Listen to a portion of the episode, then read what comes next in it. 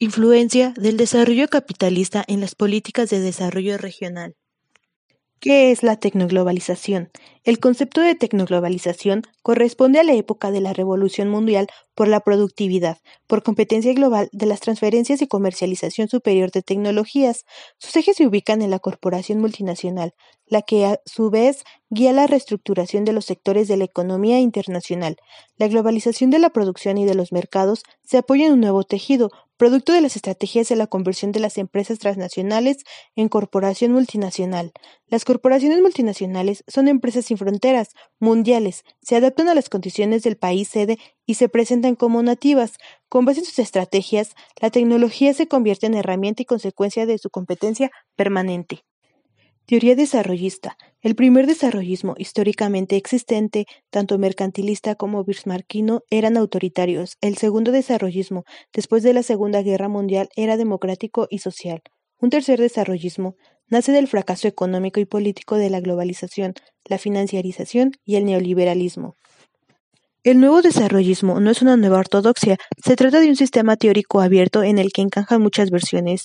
Tal vez solo tres cosas son esenciales para que alguien se sienta parte de ella.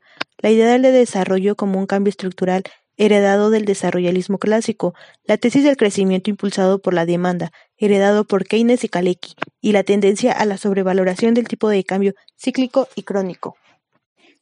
El capitalismo en el mundo estaba experimentando una transformación importante, la globalización, es decir, el proceso histórico en el que surgen las empresas manufactureras y de servicios multinacionales. Ellas ocupan los mercados en todos los países y las burguesías de los países centrales dejan de ser empresarios locales para convertirse en rentistas y financieros, que tienen como fuente de ingresos principales los beneficios obtenidos en el mercado interno de cada país y obtener dividendos e intereses a través de las compañías multinacionales en los mercados de otros países. Asimismo, ha demostrado ser insustituible debido a que el mercado es un sistema superior al Estado en la coordinación de las acciones de las empresas competitivas, pero en la sociedad moderna existe una gran industria no competitiva en la que la coordinación del Estado es esencial. Así que los sistemas capitalistas tienen dos sectores, uno competitivo, coordinados por el mercado, y otro monopolista, coordinado por el Estado. Prevalece aquí el principio de subsidiariedad, lo que hace bien el mercado que el Estado se abstenga de inferir esto a nivel microeconómico. En el plano macroeconómico, definitivamente, el mercado no es capaz de asegurar que los cinco precios macroeconómicos sigan siendo variables. Las tasas de ganancia, tasas de interés, tipos de cambio, los salarios y la inflación, por lo tanto, el papel del Estado también es fundamental en la política macroeconómica. La globalización no solo ha traído grandes cambios en los sistemas económicos, financieros y políticos del mundo, sino también ha acarreado grandes consecuencias en las regiones de México. La globalización es un proceso desigual y fragmentado que en realidad se refiere a la reestructuración del sistema mundial con base en la Cuarta División Internacional del Trabajo. La globalización establece el libre flujo de mercancías con base a la operación real, abierta, de la ley de valor. Para ello es necesario que los organismos internacionales conduzcan el proceso según el modelo supranacional. Si bien América Latina y el Caribe tenían un menor crecimiento económico en décadas y un limitado espacio de política, los países del Caribe, debido a sus constantes necesidades de financiamiento para recuperar su estructura productiva frente a los desastres climáticos, presentaron un alto endeudamiento público. La generación de superávits primarios inhibió el financiamiento para la inversión pública y el gasto social. Entre el 31 de diciembre del 2001 y el 30 de septiembre del 2019, la deuda pública en Argentina, Brasil, Chile, Colombia y México aumentó de 688 a 2.445 millones de dólares. La pandemia llevará a la mayor contracción de las actividades económicas en la historia de la región. El volumen del comercio mundial ha colapsado, la Organización Mundial del Comercio estima que caerá entre un 13 y un 32% en el 2020.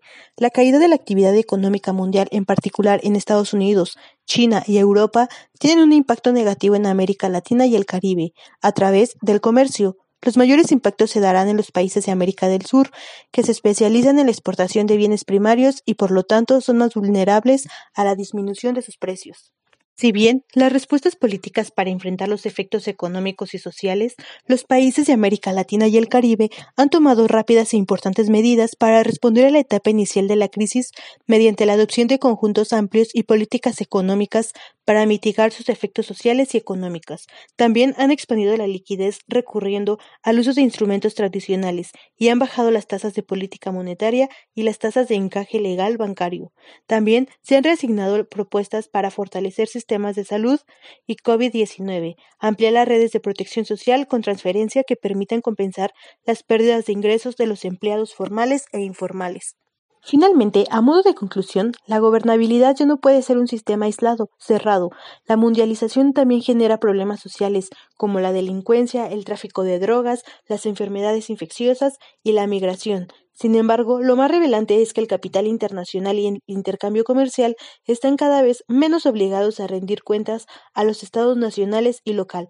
Por ello, la tarea del nuevo Estado es encontrar un equilibrio entre aprovechar la mundialización y proporcionar un ámbito social y económico nacional estable. De la misma forma, aquello aumenta la vigilancia de los estados y podría mejorar su conducción, por ejemplo, en la formulación y ejecución de políticas responsables.